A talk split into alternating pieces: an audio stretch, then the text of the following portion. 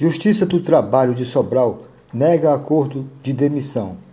Coletiva de 800 trabalhadores. A primeira vara do trabalho de Sobral negou a segunda-feira a homologação de um acordo de demissão coletiva em que se empresa a empresa. Justificou a demissão em novos funcionários em razão de suspensão. A empresa que está com as atividades suspensas desde a Justiça do Trabalho a homologação de acordo de demissão na modalidade rescisão. Demissão. Modalidade rescisão por força maior. Na ação, funcionários da fábrica estão representados pelos sindicatos dos oficiais